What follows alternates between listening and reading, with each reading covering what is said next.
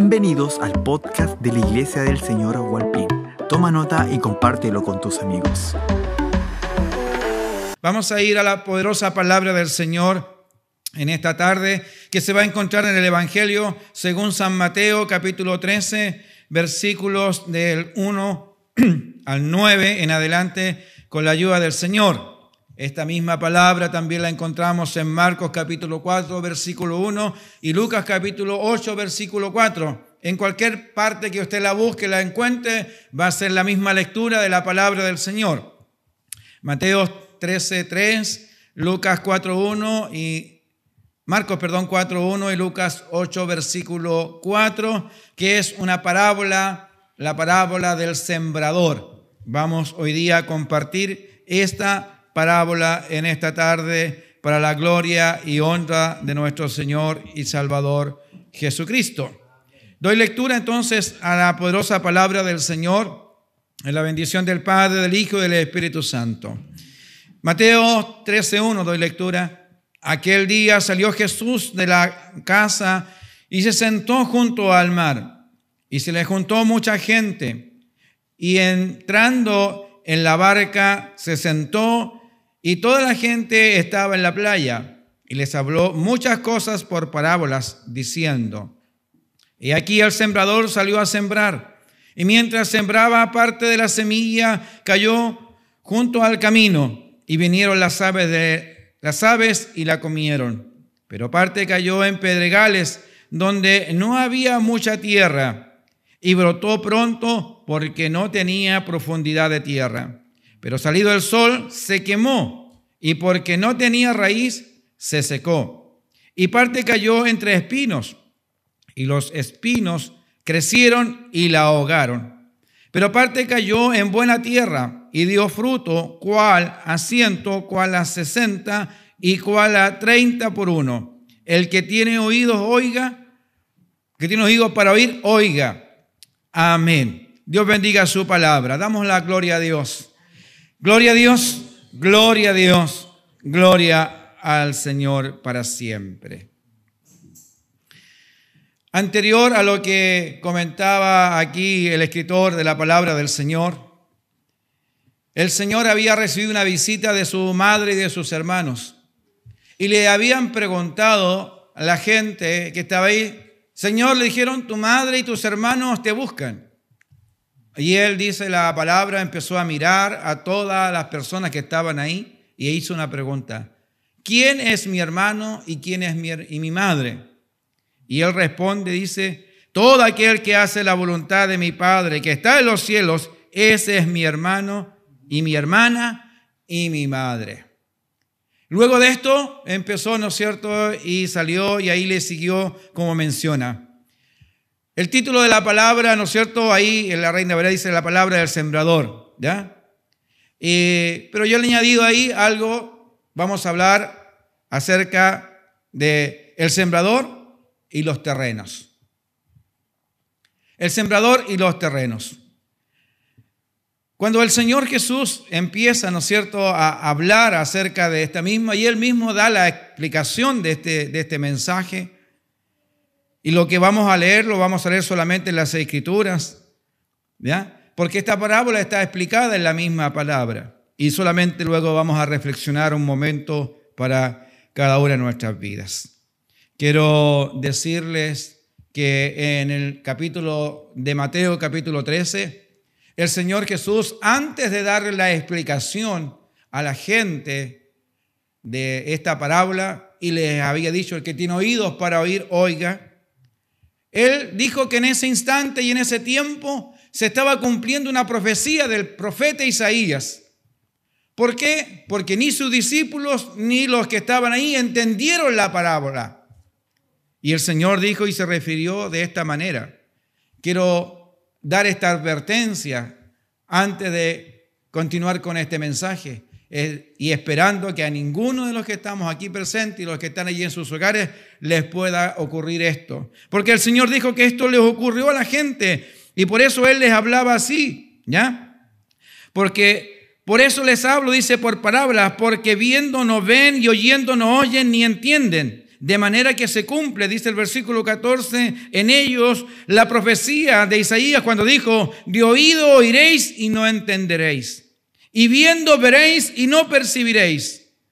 Y añade, esto es para mí un poco triste, pero es una palabra de Dios que se cumple, porque el corazón de este pueblo se ha engrosado y con los oídos oyen pesadamente y han cerrado sus ojos para que no vean con los ojos y oigan con los oídos y con el corazón entiendan y se conviertan y yo los sane.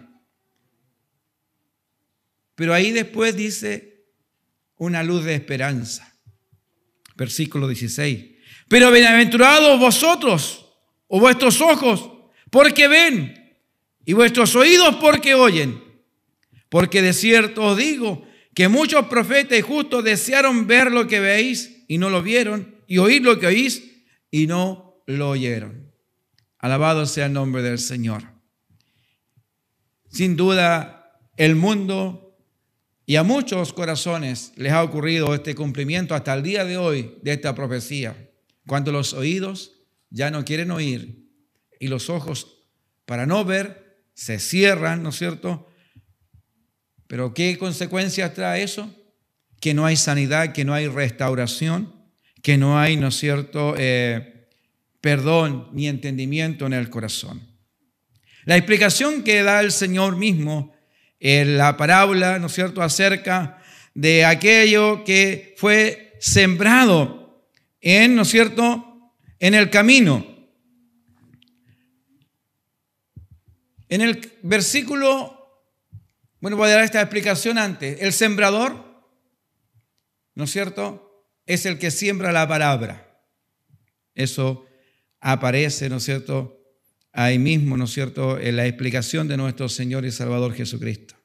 La semilla es la palabra de Dios.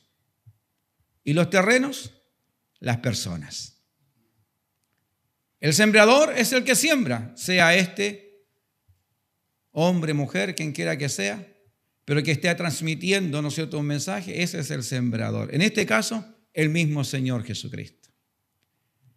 La semilla es la palabra que estaba saliendo de su boca, que hoy día nuevamente el Señor nos está sembrando nuestros corazones por medio de su palabra.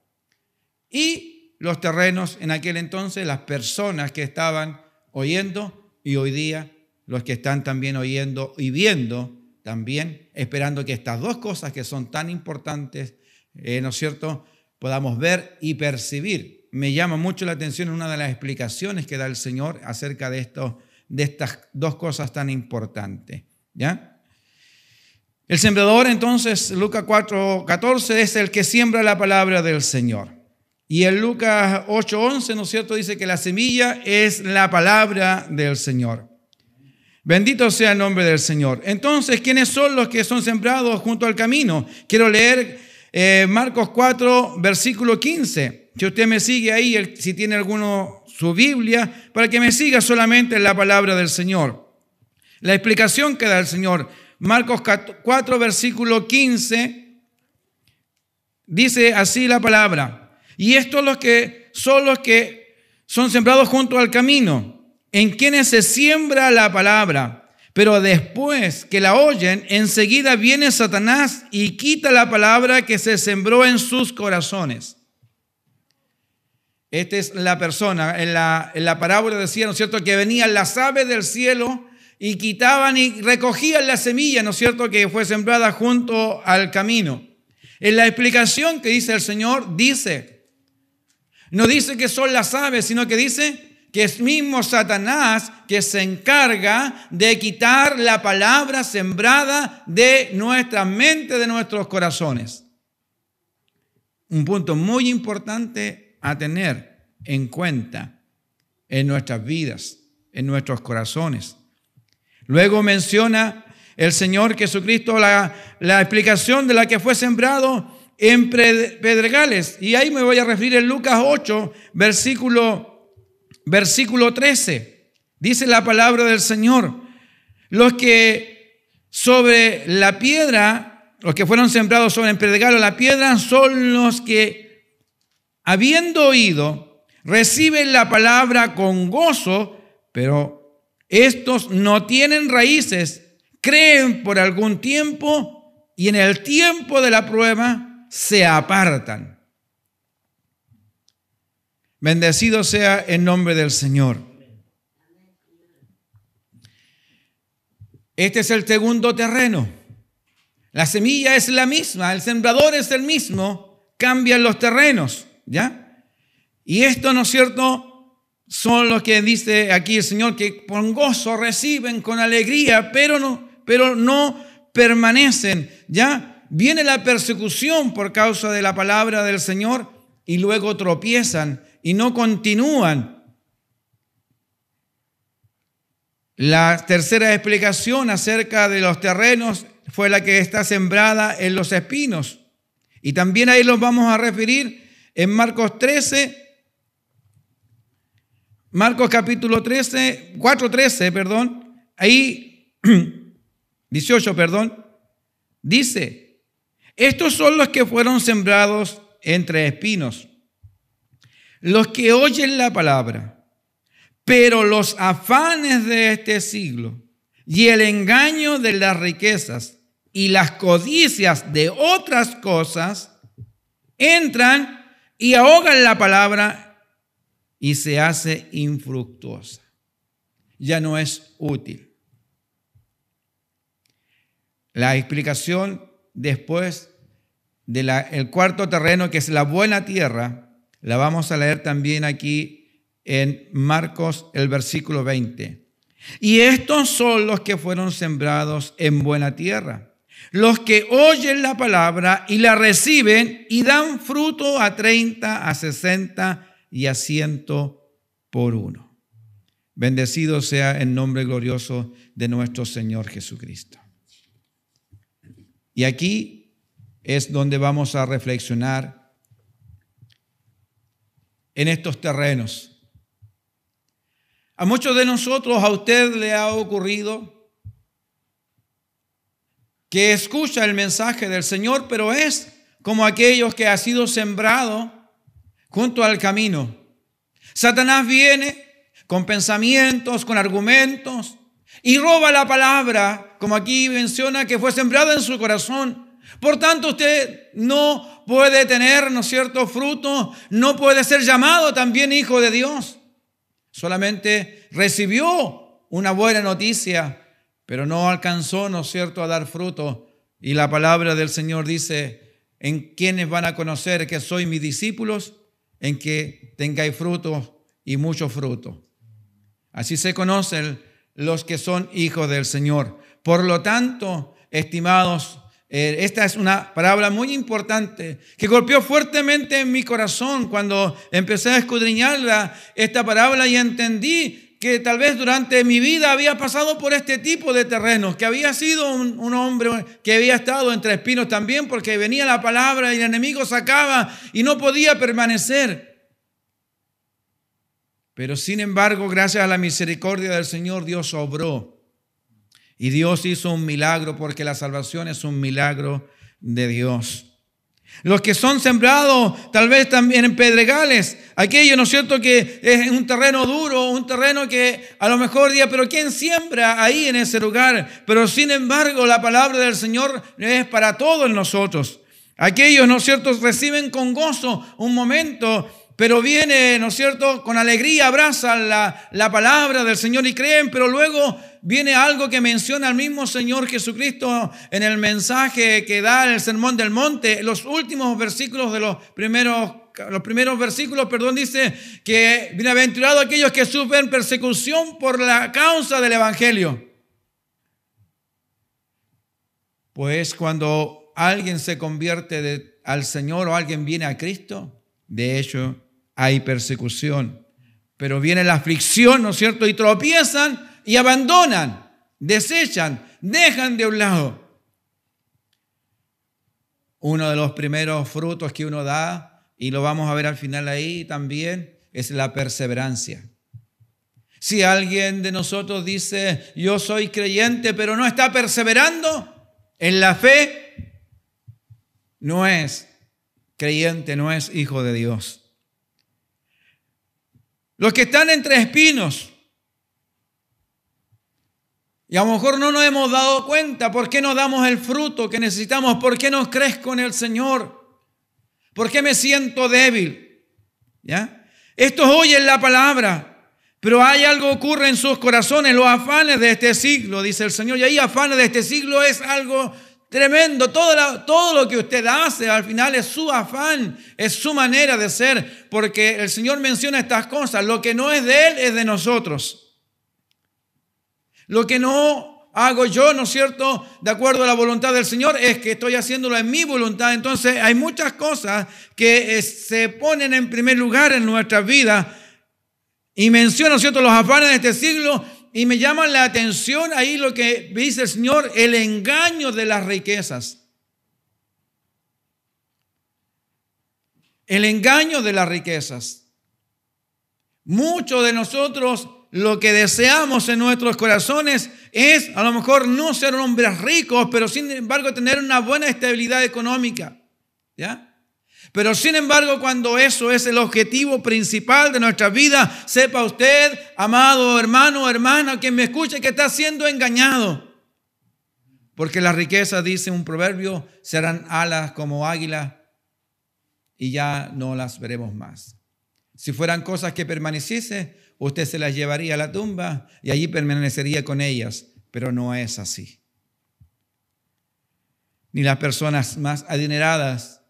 Se ha escuchado testimonios en este tiempo que personas que están al manejo de la economía mundial, les ha tocado esta pandemia y no hubo dinero, no hubo recurso que pudiera librarle de la muerte.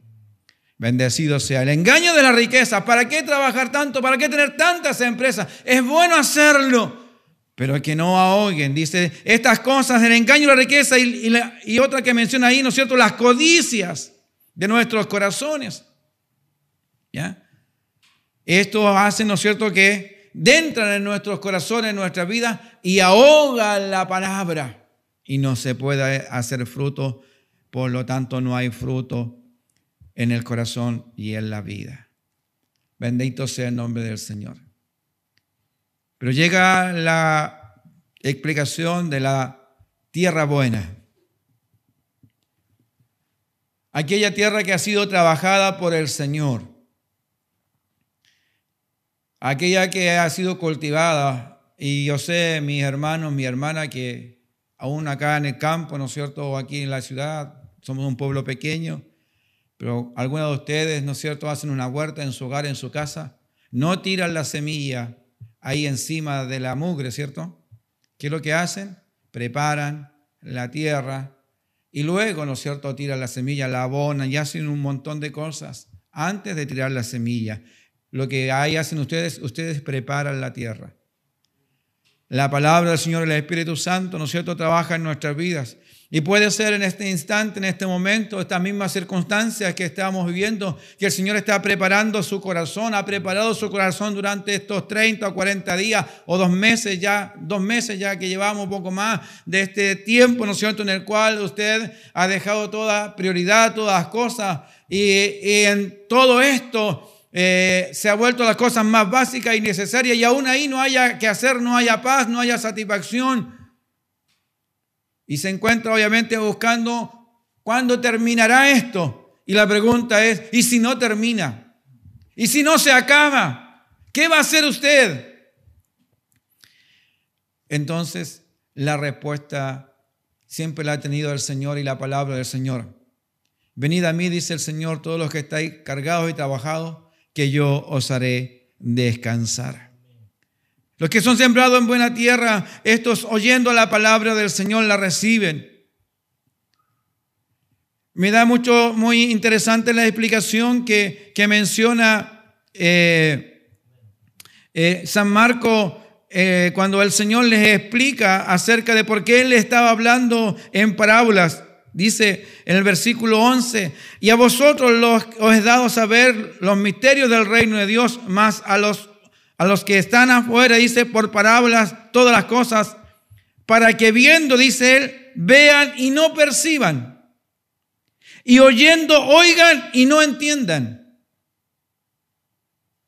Para que no se conviertan y les sean perdonados los pecados. O sea, yo puedo ver y no percibir. ¿Puede ocurrir eso? Claro que sí. Usted puede estar frente de la verdad más grande hoy día, que es la palabra del Señor, pero no puede entender ni percibir realmente el sacrificio y la obra del Señor Jesucristo. Usted puede estar oyendo la noticia más maravillosa y más gloriosa, que de acuerdo al libro de Hebreo, los ángeles están, ¿no es cierto?, expectantes, viendo, ¿cierto?, cómo se realiza la obra del Señor, pero usted, hombre que escucha la palabra, Señor, mujer, joven, niño, usted no entiende. Por eso el Señor sane nuestros oídos y tengamos la bienaventuranza que decía en, Mateo 3, eh, eh, capítulo 13, donde decía, bienaventurados vuestros ojos porque ven y vuestros oídos porque oyen. Bendecido sea el nombre glorioso del Señor. Que la palabra del Señor caiga en cada una de nuestras vidas, en nuestros corazones. A lo mejor tenemos un corazón de piedra, endurecido. A lo mejor no tenemos el cuidado de cuidar lo que ha sido sembrado en nuestros corazones. Tal vez usted desea estar nuevamente en el templo, en la casa del Señor porque se ha dado cuenta que no hay palabra de Dios en su corazón, porque vinieron las aves del cielo y Satanás quitó de su corazón toda palabra. Hoy día no tiene ni la más mínima intención a lo mejor de orar, de buscar el rostro del Señor. Y está deseando que los templos se abran nuevamente, pero déjeme decirle que es importante en esta hora la palabra del Señor que Dios transforme nuestros corazones, porque si usted, ¿no es cierto?, es trabajado y dice al Señor a la verdad y reconoce y puede percibir, puede ver y puede ver, ¿no es cierto?, qué clase de terreno a lo mejor ha sido usted en su vida misma. Ha sido esa persona despreocupada, ha sido ese, ¿no es cierto?, eh, hombre o mujer que deja que Satanás quite la palabra con argumentos y un montón de cosas. O aquella persona dura de corazón que no quiere doblegarse, que no quiere entender, que no quiere humillarse, que no quiere ser sanado por el Señor. O aquella persona tal vez que las preocupaciones y los afanes de este tiempo son lo más importante de su vida. Y esa es su guía y su motor o aquella persona que se deja ser trabajada por el Señor. Una tierra que se tiene que moler, una tierra que tiene que, ¿no es cierto?, ser cultivada, que tiene que ser sacada. Yo, como otras veces, cuando he compartido esta palabra de agricultura, sé muy poco. Soy una persona neófita en la agricultura y bendigo a todos aquellos que siembran la tierra y lo hacen también. Produce y qué rico es comer después del fruto de la tierra. Pero, ¿sabe? Sí me di cuenta cuando en octavo básico, me acuerdo séptimo por ahí, nos enseñaron, habían unos huertos en esos tiempos que, que se hacían en los mismos colegios, nos enseñaban algo. Y ahí, o en la casa también, mi madre, mi, familia, cuando pescaban la tierra y, y, la molían, bueno, nosotros nos hacían picar a todas aquellas cosas, pero luego era, no era suficiente dar vuelta a la tierra, eh, venían, molían los terrones, ¿no es cierto? Ah, y sacaban toda hasta la más mínima eh, maleza ahí ya que había, y luego venía la, la siembra. Bendito sea el nombre del Señor. El hombre, la mujer, para que pueda venir a Cristo, tiene que doblegar su voluntad. Si no doblegamos nuestra voluntad, si no nos dejamos trabajar por el Señor, es imposible.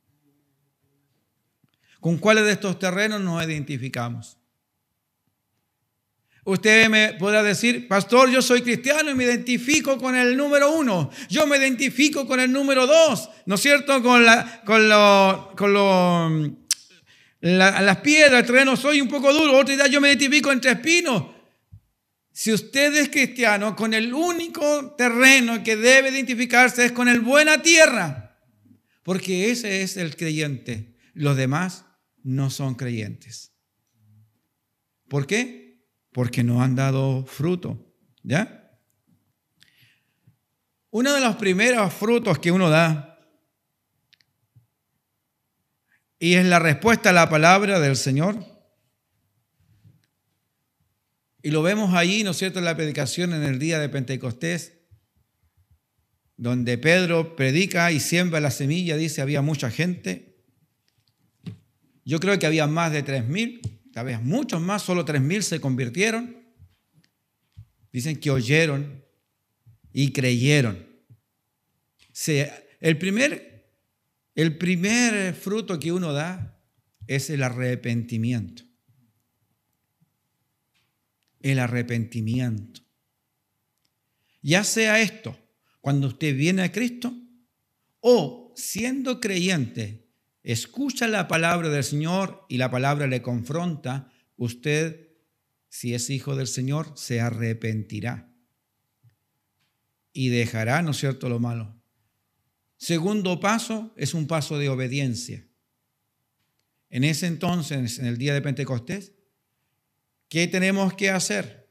Bautícense, le dijo, ¿no es cierto?, el apóstol, para perdón eh, pecados y reciban el don del Espíritu Santo. Y los tres mil, tres mil de todos los que estaban ahí obedecieron y fueron añadidos ese día a la iglesia. Obediencia.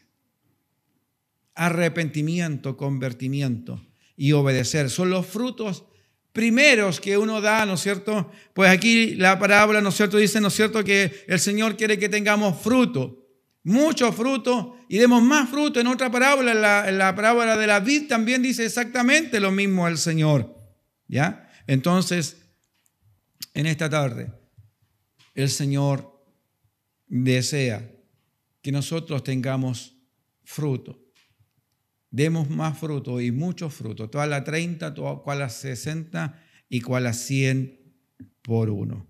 Bendito sea el nombre glorioso de nuestro Señor Jesucristo.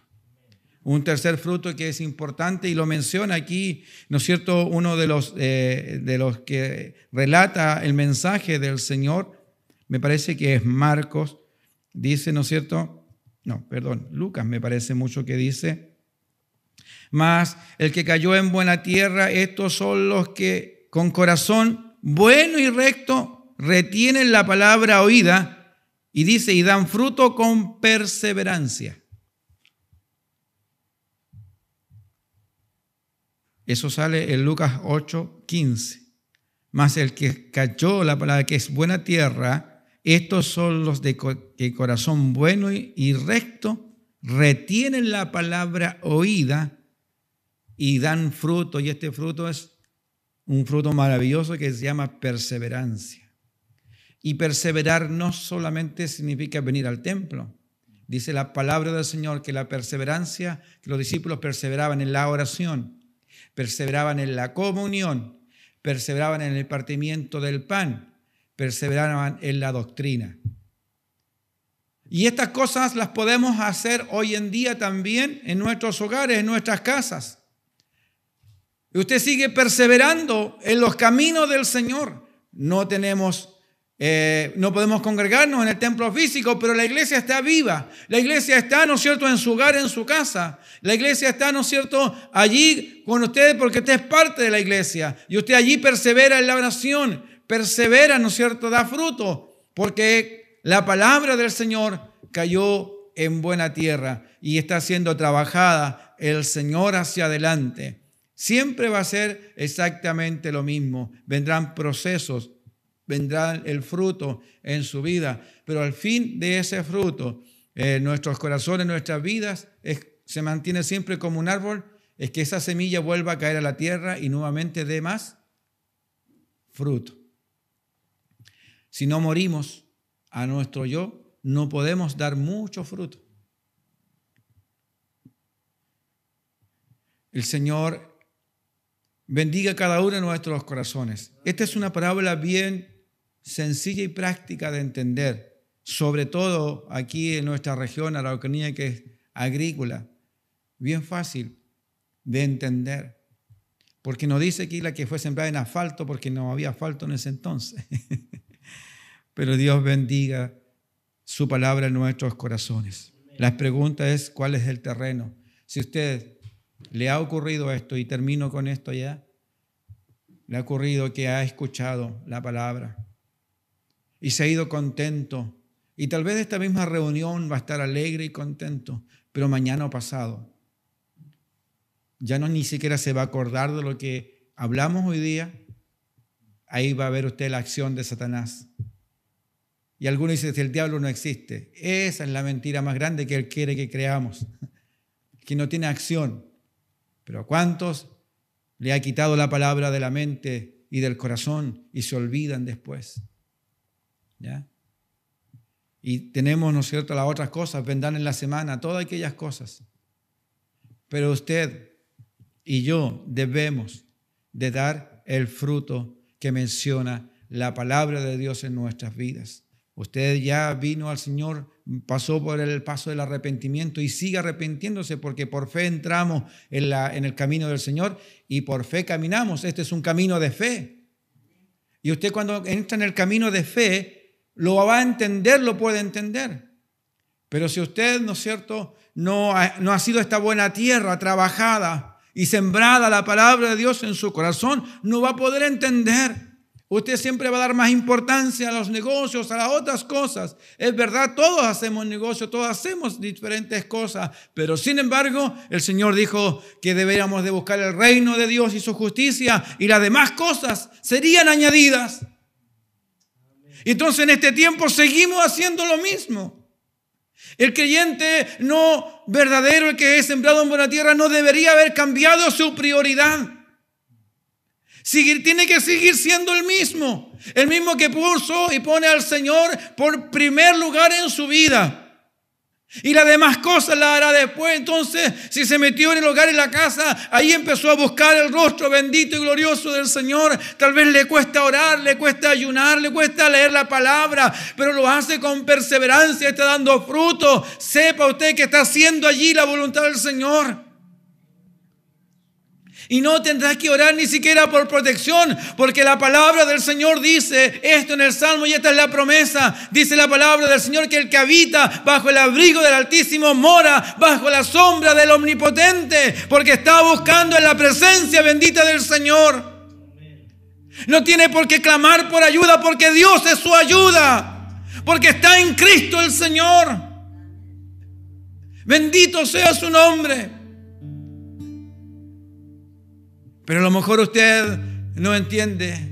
Quiere los beneficios del Evangelio, pero no quiere al, Dios, al Señor que murió en la cruz, de, ¿no es cierto?, por causa de usted. No es así, estimado. Si no pasa usted por la cruz, si no quiere al Cristo de la cruz, ninguno de estos beneficios alcanzarán su vida. Pero usted tiene que pasar por Cristo el Señor. Y entonces las promesas de la palabra caerán sobre su hogar, sobre su casa. Y entonces no tendrá necesidad de levantarse todos los días la mañana ni plaga tocará tu morada, sino que usted está seguro, porque ya está en Cristo el Señor. Santo el nombre del Señor. Satanás se ha cumplido esta profecía que leí al principio no habrá pasado que esta profecía se ha cumplido en su vida o en mi vida. Porque el corazón de este pueblo se ha engrosado. Y ya no oímos bien con nuestros oídos, pesadamente. Los ojos están cerrados, o sea, durmiendo. Y ya no podemos ver. Pero cuando ocurren esas cosas, no hay sanidad. Dice la profecía, y oigan con los oídos y con el corazón entiendan y se conviertan y yo los sane. El Señor nos llama en esta tarde a convertirnos,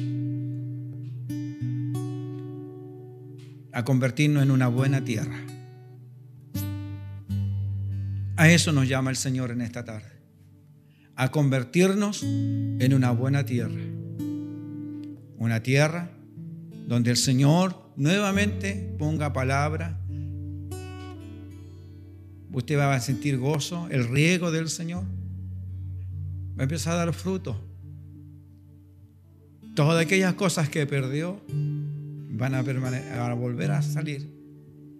Pero usted tiene que ser buena tierra.